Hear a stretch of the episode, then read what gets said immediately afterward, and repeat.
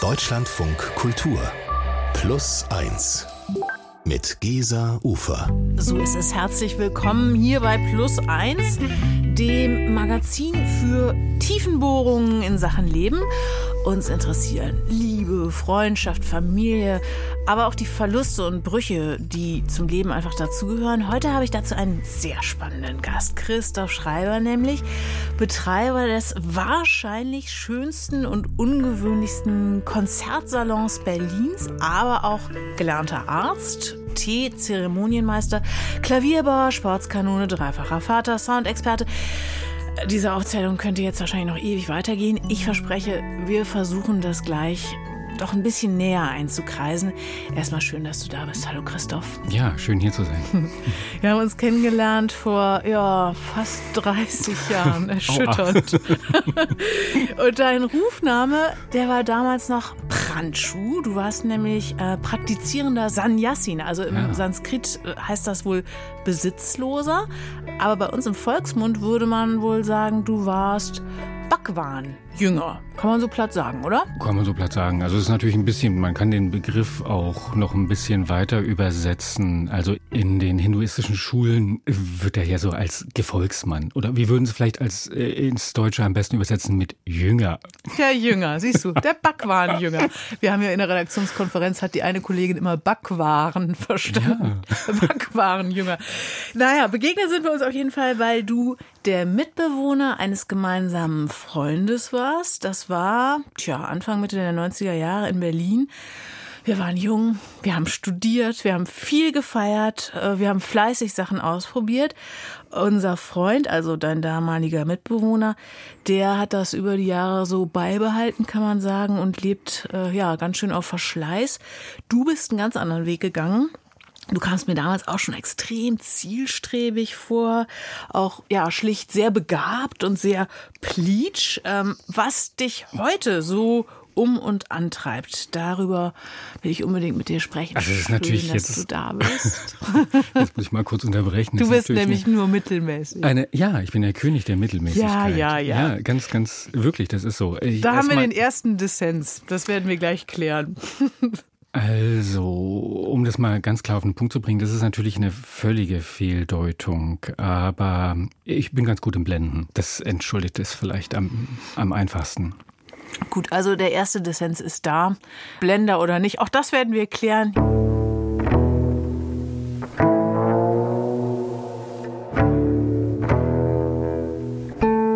Christoph Schreiber ist heute mein Gast, besonders in Berlin bekannt als Betreiber und Gastgeber im Pianosalon Christofori. Benannt äh, nicht nach dir selbst, sondern nach dem florentinischen Hammerklavierbauer aus dem 18. Jahrhundert. Für mich bist du Pranschu. Äh, das war nämlich vor drei Jahrzehnten, als wir uns kennengelernt haben, dein Rufname als Anhänger der spirituellen Lehren Oschos oder auch Backwaren genannt. Ähm, jetzt bist du Jahrgang 70. Du bist in Halle geboren, du bist in der Nähe von Brandenburg an der Havel aufgewachsen, also sprich DDR. Wann und wo hast du eigentlich damals zu Osho gefunden? Also äh, der war doch eigentlich sogar schon gestorben dann, 1990, mhm. der, ne? Ja, genau, der war gerade gestorben, mhm. als ich dazu gefunden habe. Ach, das war im ja, wie du schon sagtest am Anfang, wenn man so jung ist, dann probiert man natürlich vielerlei Sachen aus. Und ähm, ich war damals im, mit so ein paar Freunden und Kommilitonen total im Surffieber und wir haben ähm, Windsurfing betrieben und Katamaran, Segeln und äh, waren halt ständig an der Ostsee, wann immer es ein Wochenende hergab. Und da habe ich in so einer Surfschule in der Nähe von Rostock so Leute kennengelernt und die Betreiber, das waren Sannyasins. Das waren also Schüler, die haben zweimal am Tag meditiert und ansonsten sind sie da ihrem, ihrem ihrer Windsurfschule und Katamaranschule nachgegangen. Ich habe dann da den Sommer verbracht und das hat mir gefallen. Das hat mich irgendwie auch äh, verändert. Das hat mich inspiriert. Ich wollte da mehr wissen. Ich wollte da, da näher reingucken. Und dann bin ich nach Indien gefahren. Witzig, weil in der Generation unserer Eltern, da war das ja, also Bhagwan ja wirklich noch so eine total verwegene Unperson. Also Bhagwan, das war so synonym für Sekte. Man hatte Angst, die Kinder könnten auf Nimmerwiedersehen mhm. nach Indien zu diesem Rattenfänger geraten. Wie haben deine Kumpels, wie hat deine Familie reagiert, als du dann auf ja, Handschuh warst. Ja, die haben natürlich, also schon als ich ankündigte, ich würde da hingehen, haben die mit mit viel Unbehagen natürlich reagiert und äh, haben gedacht, so, okay, jetzt ist der Sohn verloren, jetzt ist es vorbei. Mhm. Ähm, den müssen wir da irgendwann aus der Sekte wieder rauseisen.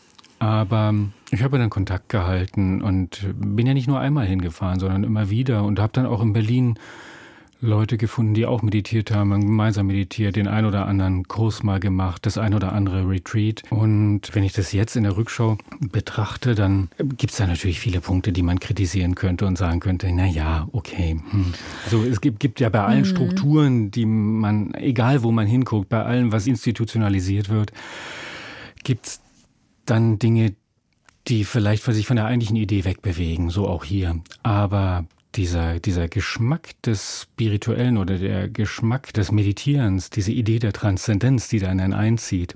Und das, da muss man ja gar nicht weit gucken, da kann man bei Hesse gucken, oder kann bei Alan Watts gucken oder bei wem auch immer, bei Brian Cox. Ähm, diese Idee der Transzendenz, wenn die ihn einmal gekriegt hat, dann ist das eine Qualität, die man ins Leben integrieren kann. Genau, aber eben Osho, der war dann 1990 gestorben, Bhagwan mit, ich glaube, 59 Jahren. Und heute ist er ja doch auch, obwohl er immer noch viele, viele Anhänger hat und angeblich ja sogar zunehmend beliebter wird, habe ich gelesen, doch eine sehr umstrittene Figur. Also hm. ich weiß nicht, der hat so Äußerungen getan, dass er für das, das Töten behinderter Kinder sich irgendwie ausgesprochen hat. Das weiß ich jetzt nicht genau. Antisemitisch, gegen Homosexuelle. Es wird da doch auch wirklich von Machtmissbrauch hm. gesprochen gesprochen und so weiter. Äh, ja, also antisemitisch habe ich ihn nie erlebt ähm, und habe auch. Du hast ihn ja eh nicht mehr erlebt. Das stimmt natürlich, persönlich nicht, aber ich habe natürlich sehr viele mhm. Diskurse gehört ja. oder gelesen, viele Bücher von ihm gelesen und und eigentlich, ähm, also wenn man nach Pune fährt in diese Community, da, ich würde sagen, ist ein Drittel, sind Israelis. Also da ist kein antisemitischer Geist durchweht diese Hallen. Das ähm, und ähm, und was die ähm, sexuelle Orientierung anbelangt, da war er schon auch ein großer Freigeist. Also und hat da ganz, äh, ganz positiv den Leuten Homosexualität, Identitätsfindung, Bisexualität ähm, auch nahegelegt und hat gesagt, guckt, was für euch stimmt. Also mhm. das, das kann man, glaube ich, entkräften. Aber nach wie vor bleibt es natürlich eine Bewegung. Und die Frage ist immer, möchte man der Bewegung anhängen oder der, der Idee dahinter? Und du bist inzwischen doch eher ein Anhänger von Ideen. Zumindest ist das das, was ich mir da rausziehen würde. Mhm. Und bist du heute noch für irgendjemanden Brandschuh? Ja, meine Frau nennt mich immer noch so. Ist ja lustig. Ja. Das heißt, ihr kennt euch auch schon so lange? Ja, ja. Wir kennen uns auch schon 25 Jahre. Toll. Ja, Zeit. Das ist ein großes Thema. Ähm, auch im Augenblick sein, im Moment sein. Ähm, und das Thema, das dich auf spirituell, philosophischer Ebene auch bis heute immer wieder antreibt. Ähm, sprechen wir gleich drüber. Ach, und liebe Hörerinnen und Hörer, wenn Sie übrigens jede Woche automatisch alles von uns von Plus eins hören wollen, dann abonnieren Sie am besten einfach unseren Podcast überall da, wo es Podcasts gibt oder sehr zu empfehlen auch die DLF Audiothek App.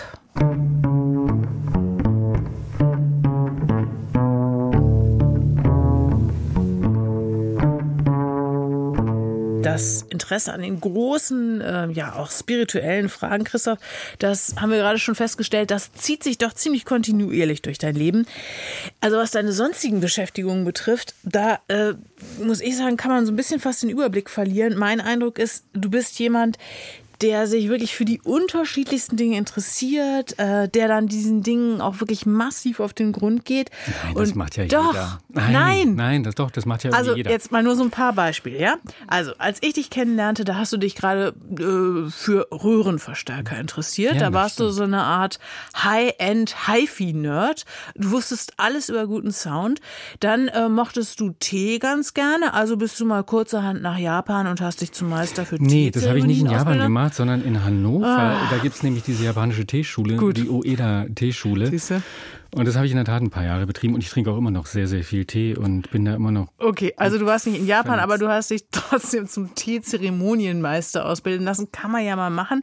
Dann hast du immer schon ganz gut Klavier gespielt. Für meine Ohren ja, muss ich sagen, auf Konzertniveau, aber du hast ja dann auch nochmal eben drauf geschafft, wie man Klaviere stimmt, wie man die komplett restauriert. Dann hast du äh, deinen Job als Neurologe kurz mal an den Nagel gehängt, veranstaltest jetzt äh, hauptberuflich Kammerkonzerte mit Stars auf Weltklasse-Niveau. Also da ist nicht nur ein kolossales Interesse, da ist ja auch ein, doch ein ziemlicher Ehrgeiz. Äh, also das nee. kann man nicht leugnen. Nee, doch, das kann man wirklich leugnen. Weil Ehrgeiz ist was, was mir total fremd ist. Ich bin wirklich, ich bin überhaupt nicht ehrgeizig. Mir sind Leute, die ehrgeizig sind, auch total suspekt. Ich gucke die immer an und denke so, hm, die, das, das, da, da gibt so es so, ein, so eine Ausstrahlung, ähm, etwas unbedingt zu wollen und ähm, das ist ja im Englischen viel schöner, dieses ambitious, ne? So, so, mhm. das hat ja auch diese ja, Ambitionen etwas, aber, äh, aber bei uns ist es ja Ehrgeiz und das ist auch schon so ein mhm. bisschen, da ist, da schwingt ja in der, in dem Wort so ein bisschen was Missgünstiges auch mit darin und ich möchte jetzt dieses Stück Kuchen unbedingt haben, kostet es was es wolle. Das ist mir total fremd. Das ist, ich bin überhaupt nicht ehrgeizig. Ich würde mich nie irgendwo festbeißen. Ich, ich, es gibt tausend Sachen, die mich interessieren und wo mhm. ich, wo ich gerne hingucke und dann verfolge ich die und grab mich da auch ein und, äh, und bin sehr fasziniert. Aber es gibt dann auch Dinge, die sich dann erschöpft haben. Also ja, ja Briefmarken würde ich jetzt nicht weiter. Mich Aber hast du mal? Habe ich auch mal. Hast du dann auch wirklich so Phasen, wo du dich in irgendwas reinschmeißt? Hm. Aber die Musik zum Beispiel, die ist auch komplett geblieben über ja, sind Bestimmte Sachen sind komplett geblieben. Also der Tee, das hatten wir mhm. ja schon. Ne? Die Musik auch und, äh, und die Klaviere auch. Wobei sich da mein Fokus auch so ein bisschen, ähm, bisschen gewandelt hat. Man kann ja irgendwann hat man halt das, das 500. Konzert mit Chopin-Werken gehört und äh, und dann lässt das Interesse, glaube ich, bei jedem so ein bisschen nach. Es stumpft ja so, so ab, ja. Also unsere innere Neugier ist ja sättigbar an bestimmten Punkten. Und äh, das gibt natürlich Dinge, bei denen man immer wieder was, was, was ganz Neues entdecken kann, ja. Und gerade in der Kammermusik, also in der Musik für die kleinen Ensembles, im Klaviertrio, im Streichquartett, auch in den ganzen Duos. Gerade, da ist es ja ein, ein quasi unerschöpfliches Repertoire, dem man sich widmen kann und ähm, das hat sich wenig erschöpft. Andere Dinge haben sich dann doch. Ja, dieses Gefühl, dass man von irgendwas übersättigt ist, das kennt vielleicht jeder. Aber wie gesagt, du hast dann ja so eine Eigenart, die Sache echt durchdringen zu wollen. Aber jetzt sind wir alle umgeben von Millionen von Reizen, äh, Ideen, wie auch immer. Wann hast du denn so, kannst du diesen Moment ausmachen, wann dich wirklich Dinge so anspringen, dass du merkst, möglicherweise ja sogar physisch merkst, da möchte ich jetzt lang. Das ist mein nächster Weg. Äh, ja, das, das ist nicht ganz einfach zu beantworten, weil in der Regel spielt sich das ganz anders ab. Das ähm, spielt sich meist so ab, dass ich so mit meiner Aufmerksamkeit an tausend verschiedenen Punkten bin, so, so frei flottierend quasi.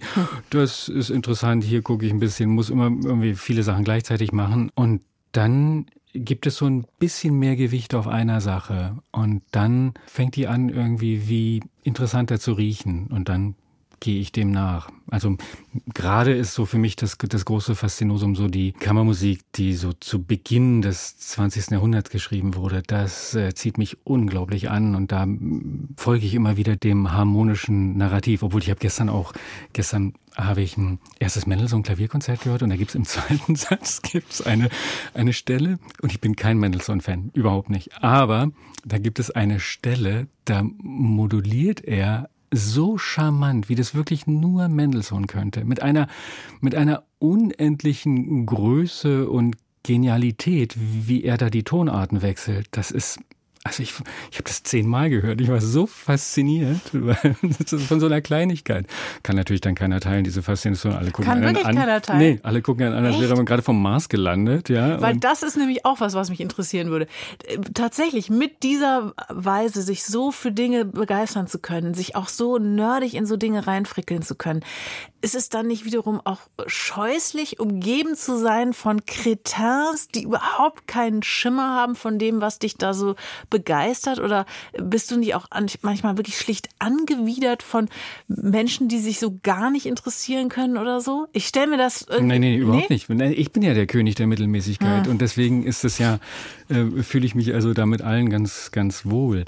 Nee, ich glaube, aber das ist wirklich ein bisschen nerdig manchmal und auch etwas überfordert. Mein, mein leider schon verstorbener bester Freund, den ich aus, mit dem ich zusammen studiert habe, der hat immer, immer gesagt, ach, lass uns mal irgendwo anders treffen. Also wenn ich bei dir bin, dann muss ich immer eine halben Stunde die zehn wichtigsten Stellen von 15 Platten durchhören. Kann ich mir sehr lebhaft vorstellen.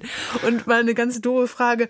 Ähm, musst du dich eigentlich zwingen, zur Ruhe zu kommen? Oder äh, anders gefragt, wie und wo entspannst du mal? Oder ist das auch eine Form von Entspannung, wenn du zehnmal diese Mendelssohn-Stelle hörst? Ach, das weiß ich nicht. Ich habe, wir haben ja heutzutage alle die, wir wissen ja alles über, über uns selbst. Ja, wir sind, haben ja diese Hast du die in, auch? Inside-Trackers. Du ja. hast auch so eine Smartwatch? Ja, naja, na so, eine, so ein Tracker. Guck mal, ich bin jetzt zum Beispiel, habe ich einen Puls von 50. Ich bin also krass entspannt hier. Das ist wahrscheinlich deine Energie oder dieses Thema. Der König der mittelmäßigen maximal entspannt. Das freut uns sehr. Solche Gäste haben wir gerne. Über das Leben im Augenblick. Und vielleicht auch den Wunsch der Vergänglichkeit, ein Schnippchen zu schlagen. Sprechen wir gleich.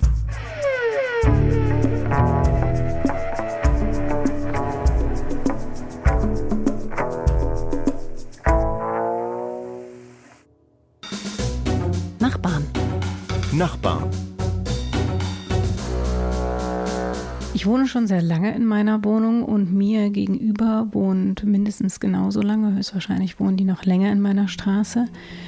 Ein Paar, das ein bisschen älter ist als ich, würde ich sagen, die auf ihrem Balkon leben, auf jeden Fall sehr viel Zeit da verbringen. Und sie schauen sehr offensiv in meine Wohnung rein. Also sie wohnen auf der gleichen Etage und haben den perfekten Blick rüber zu mir. Und mich hat das irgendwann so wahnsinnig gemacht, dass ich versucht habe, diese Personen komplett zu ignorieren, weil die auch immer so ein bisschen den Kontakt gesucht haben oder grüßen wollten von Balkon zu Balkon oder auch auf der Straße, wenn man sich begegnete. Und ich habe versucht, da so eine Distanz aufzubauen, um ganz klar zu signalisieren, nicht mit mir, ich habe kein Interesse und ihr solltet auch keines an mir haben. Und ich hatte das Gefühl, dass diese Strategie auch erfolgreich ist und habe mich dann natürlich irgendwie auch gefragt, naja, vielleicht hast du dir das doch alles so ein bisschen eingebildet und vielleicht ist das deine eigene Paranoia, die du dir da fährst. Und dann letztens hatte sich mein Sohn den Arm gebrochen und lief mit einer Schiene rum und Plötzlich sprach mich die Frau, die zu diesem Pärchen gehört, auf der Straße an, so als ob wir uns total gut kennen würden und sagte, was hat David denn mit seinem Arm gemacht? Sie kannte also den Namen meines Kindes und ich war so baff und das war so eine Grenzüberschreitung, dass damit meine ganze Hoffnung und meine ganze Strategie natürlich hinfällig war. Und jetzt stehe ich hier und erzähle diese Geschichte und schaue aus dem Fenster und tatsächlich steht diese Frau jetzt wieder auf dem Balkon gegenüber in einem roten Pullover, Zigarette rauchend. Und ich frage mich, wenn sie jetzt gleich wieder reingeht, was so der nächste Punkt ist, den sie in dem Dossier über mich festhalten wird.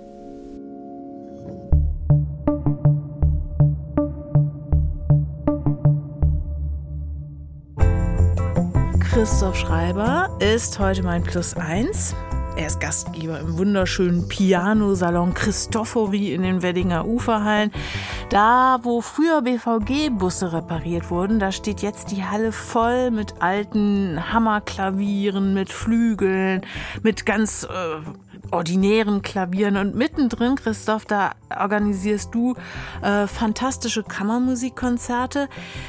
Als ich dich für heute einladen wollte, da habe ich dich am Telefon erreicht und du warst gerade doch sehr betrübt, sehr traurig, weil äh, ja da doch gerade ein für dich sehr wichtiger Mensch gestorben war. Im Grunde sowas wie du sagst die gute Seele des Salons. Mhm. Ähm, Rudi mit 73 Jahren, sehr überraschend ist er wohl gestorben. Erzähl uns noch mal ganz kurz ein bisschen, wer war Rudi? Wie kam der in den Salon? Was war er für ein Mensch? Ja, Rudi war ein ganz besonderer Mensch und nicht umsonst haben wir den immer alle als die Seele des Salons bezeichnet. bezeichnet. Rudi war bei jedem Konzert zugegen, bis auf ganz wenige Ausnahmen und eigentlich auch bei jeder Probe.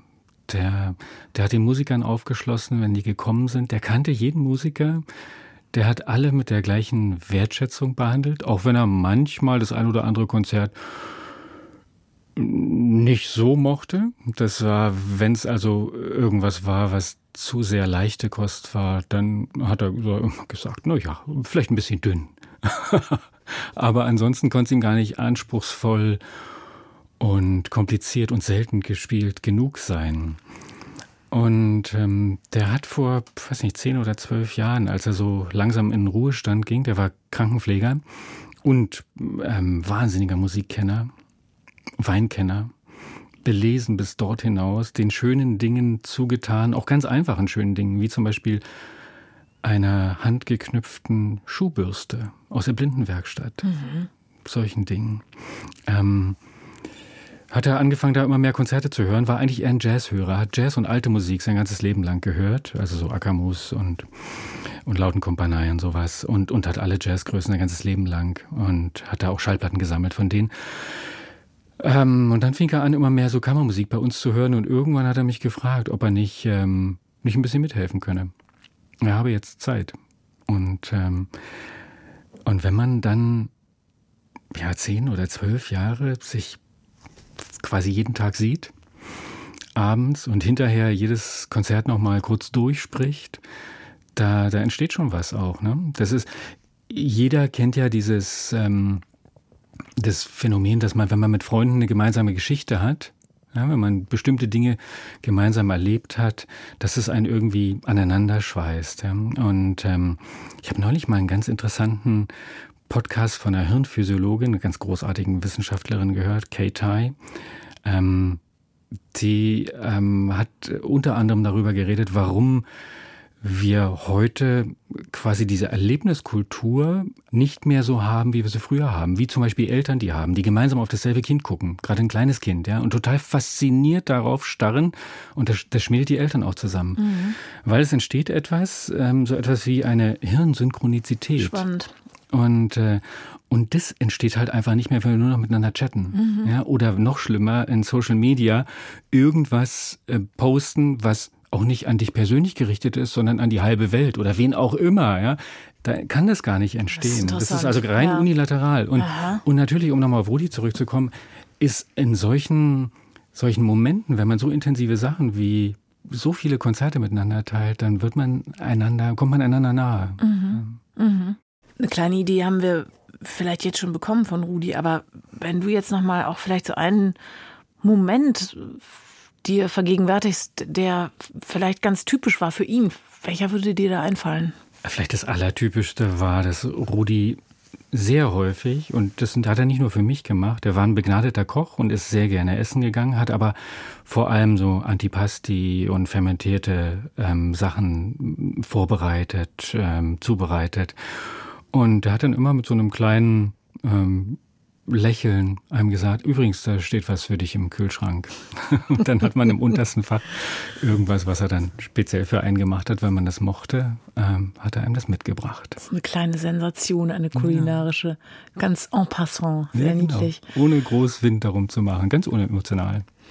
Also das sind so ganz klassische Erinnerungen, die ja über den Moment hinaus wahrscheinlich jetzt auch Rudi äh, für immer für dich konservieren. Ähm, wir haben uns Gedanken gemacht hier in der Redaktion auch zu dieser Frage, was eigentlich übrig bleibt von uns Menschen, was eigentlich von uns selbst übrig bleiben soll.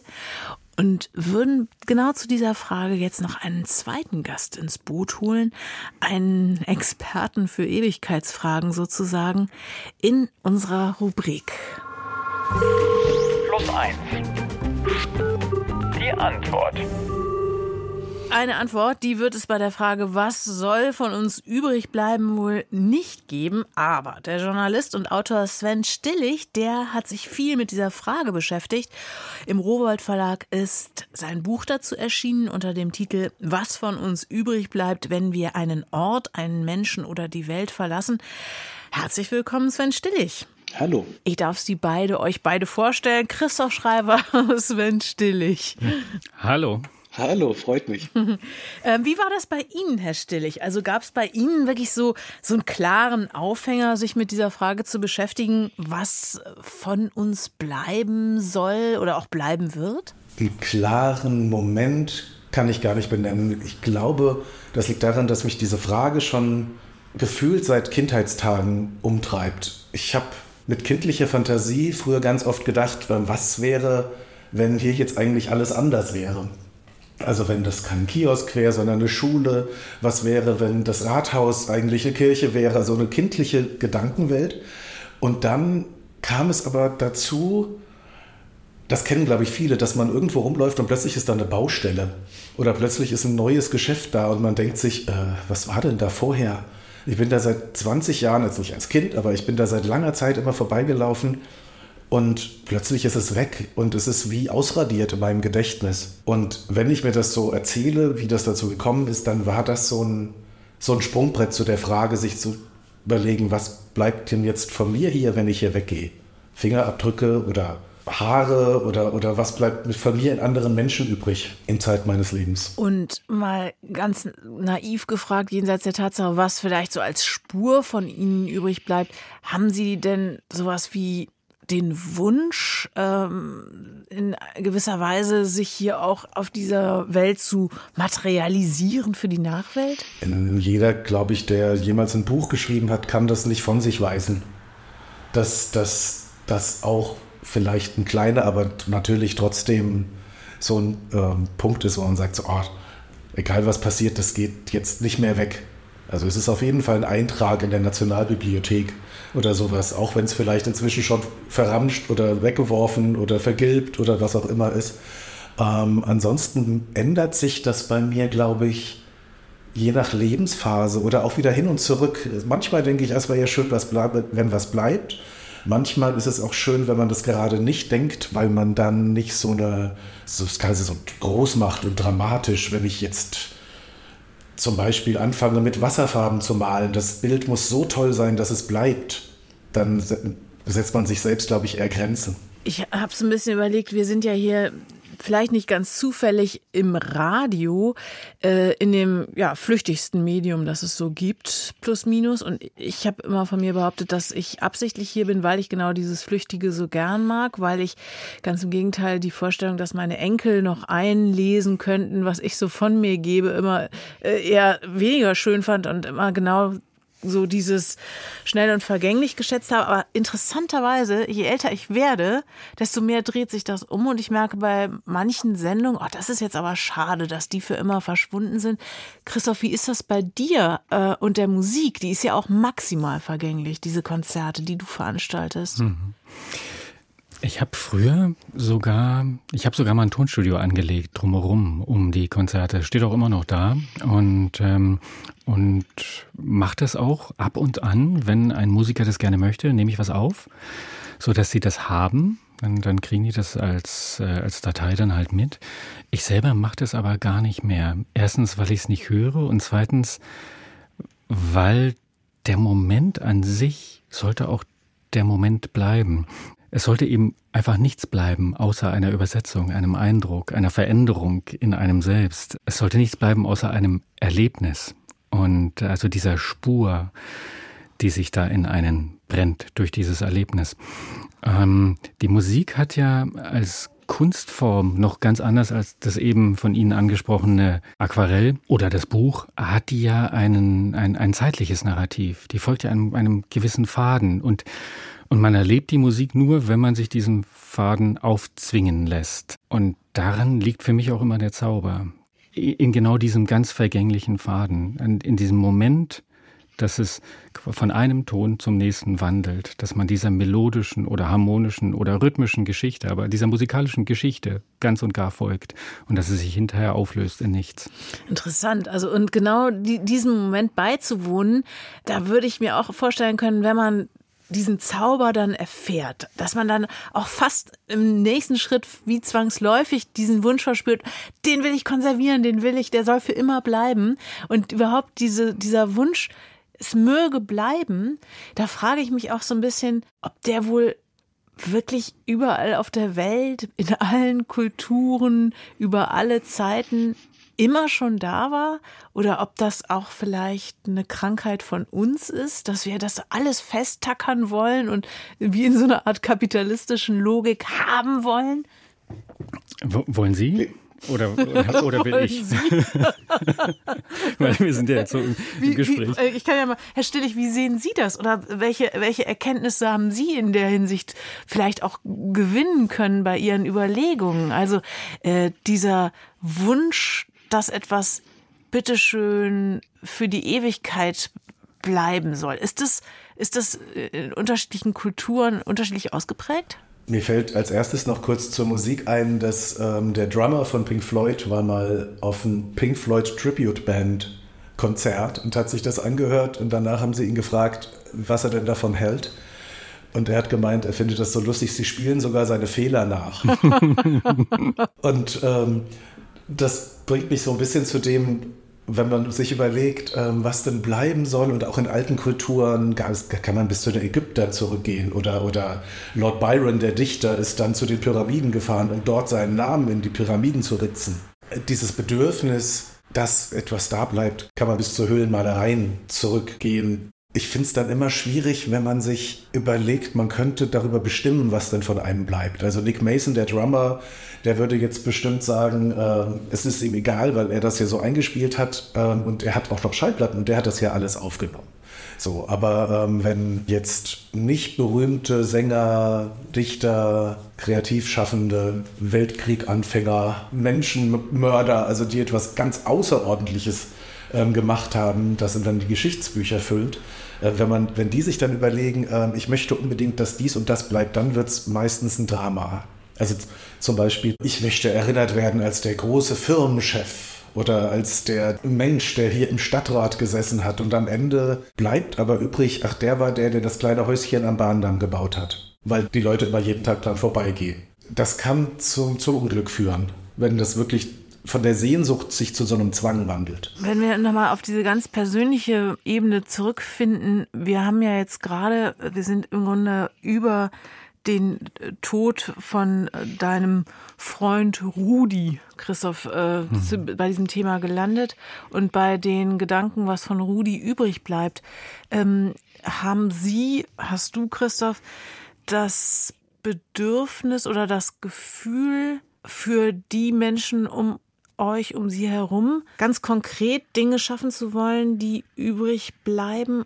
Ich finde es ein sehr, ein sehr zweischneidiges Schwert, dieses etwas hinterlassen. Ja, zum einen ist es natürlich etwas, was in unserer Kultur schon häufiger anzutreffen ist als im, zum Beispiel im asiatischen Raum.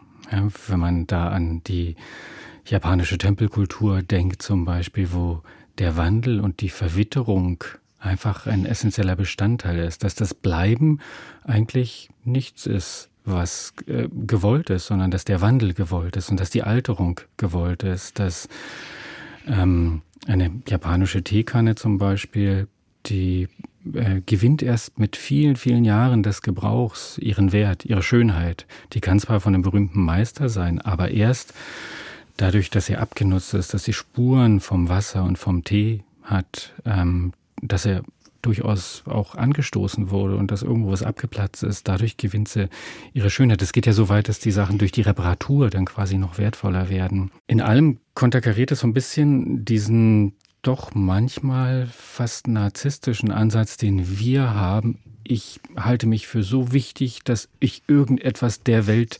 hinterlassen möchte, irgendetwas, was ich geschaffen habe.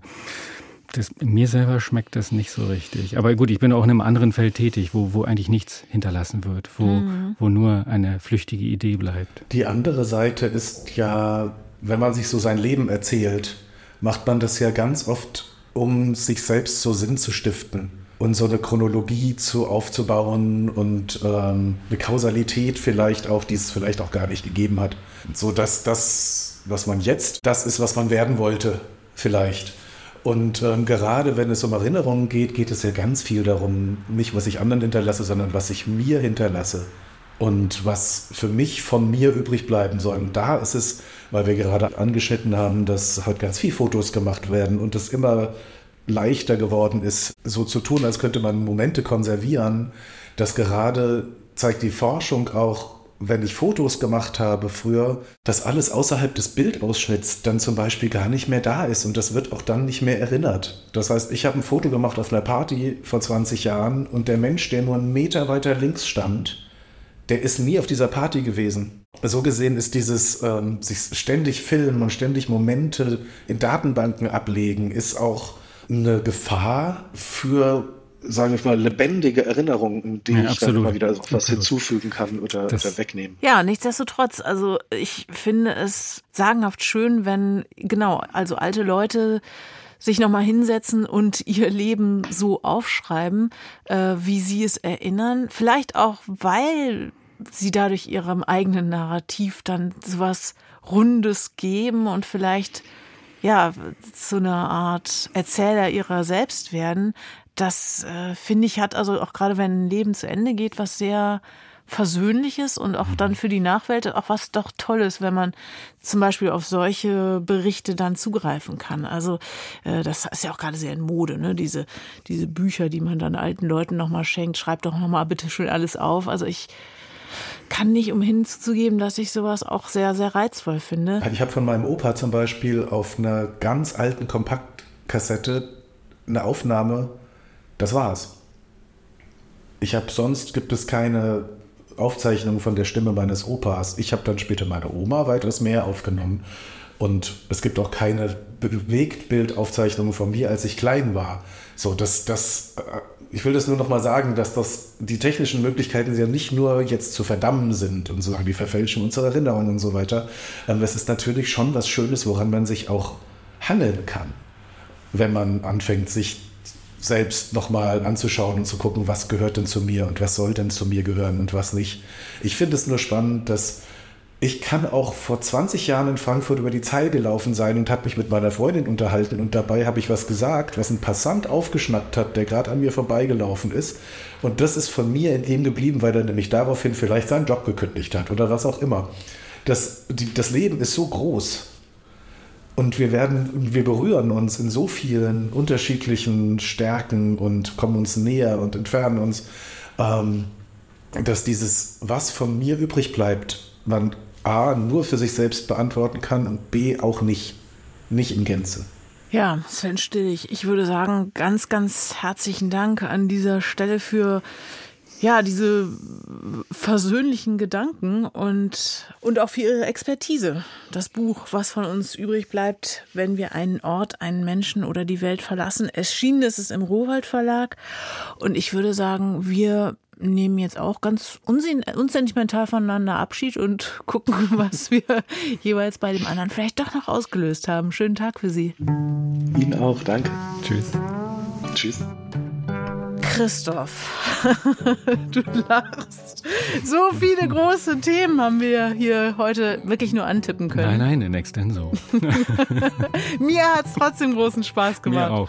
Und ja, schön, dass du hier warst. Ganz, ganz ja, herzlichen Dank. Vielen Dank für die Einladung. Tschüss. Tschüss. In unserer zweiten Plus 1 Folge in dieser Woche, da geht es um Anna. Das ist eine erfolgreiche Reisebloggerin und Influencerin in ihren 20ern, die im Jahr 2015 inmitten der großen Flüchtlingsdebatten zu einer Aktivistin wird. Und zwar hat sie damals eine wahnwitzige Idee, an der ihre Familie beinahe zerbricht. I'm going to Aleppo with the crowd of people like me. I'm going to Aleppo I'm going to Aleppo. جيت Aleppo. أنا راجع على حلب. Coming back to Aleppo. أنا راجع على حلب.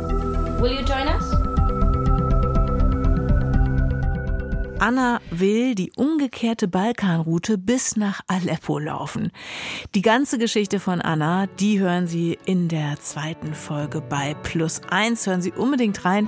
Ich bin Gesa Ufer und freue mich, wenn Sie uns abonnieren oder auch weiterempfehlen. Plus eins ist ein Podcast von Deutschlandfunk Kultur. Autorin unserer Miniserie war heute Sonja Heitzmann. Technik Ralf Perz. Producerin Bettina Konradi. Und ich bin Gesa Ufer.